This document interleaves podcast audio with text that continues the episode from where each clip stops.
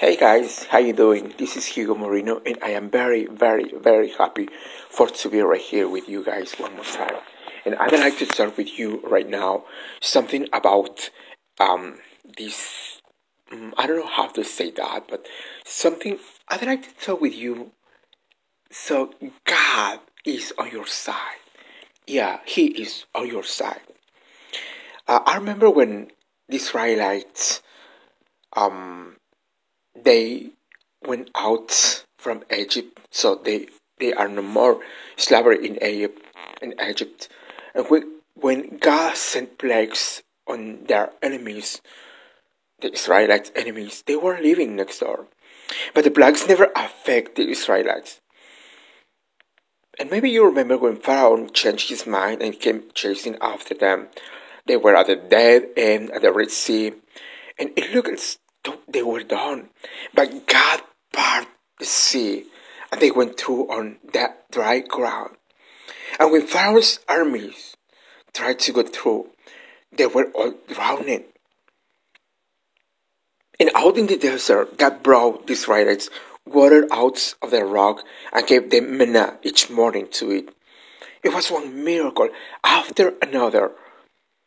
But when they arrived, and pay attention to this, please, when they arrived at the promised land, and when they saw how big the inhabitants were, and instead of using what God had done for them as full, instead of saying, By this we know the Lord is on our side, the Bible says in Psalm 78, they forgot the amazing miracles God had done. They got discouraged and started complaining and saying, Hey Moses, we don't have a chance. We'll never defeat them. Let's go back to being slaves.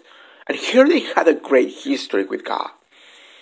He had done amazing things, but their problems was that they didn't remember them. And instead of going, going into the promised land, they ended up wandering in the desert for 40 years. Yeah. Are you living worried? Are you thinking a problem is too big? Are you discouraged by a medical report, stressed out over a financial situation? Perhaps you've done as the Israelites did, Are you've forgotten what God has done. You're out of food. Your faith needs to be re-energized. The way you do this is by going back over your, by this I know, moments. Please remember the times when God made a way, the times He delivered you, open that door you couldn't open, and protect you, and protect you. And you need to start dwelling in, on the goodness of God in your own life, not what He did for your neighbor. Because it's great that He parted the Red Sea for the Israelites, but how about the Red Seas that He's parted for you? It's great that David defeated Goliath, but what about the giants that you defeated? What about the times he made something happen, something happen that seemed impossible? Your personal history is your full. When you start thanking God for those things, you get that spring back in your step. You'll be or you'll live with the confidence that says, But this I know the Lord is on my side. You know what? I'd like to uh everybody can to uh, feel the God's presence in their life. David says, By this I know the Lord is on my side. Is on my way, I'm sorry. David said, I know the Lord is on my way. Or the Lord is on my side. Not not I think, not I hope, not I'm believing, not I'm praying. No, God is gonna do some things in your life where you know He's on your side. There will be no doubt as with Him. You couldn't break an addiction, but suddenly you're free. You were told you couldn't have children, but now you have a health, healthy baby. And you weren't even looking yet. Somebody amazing came into your life. The opposition was much bigger and stronger. but the promotion came to you. The house came to you. The business came to you.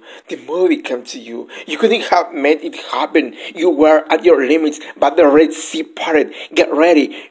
Uh, you are about to know the Lord is on your side. What He's done in the past, He's gonna build in comparison, in comparison to what He's about to do. Now, don't be surprised when you face giants bigger than you've ever seen. Because bigger opposition is a sign your head to a new level. You'll be tempted to worry, to feel overwhelmed, but you have to go back and get your fill. Remember what God has done, what God has done, and take Him for the Sea, for the Red Sea He's parted. Thank Him for the giants He defeated. Thank Him for the times He made a way. There are things that should have uh, have stopped you. You can say with David, but this ain't not. The Lord is on my side. And the cancer didn't defeat me. The bad hole didn't limit me. The accident didn't take my life. The divorce didn't keep me from my destiny. You have a history with God. He's brought you through in the past and He's gonna bring you through in the future. He was fighting your battles then and He's fighting your battles now. Are you with me? You know what? God also is on your side. Thank you so much and see you guys next time. Bye.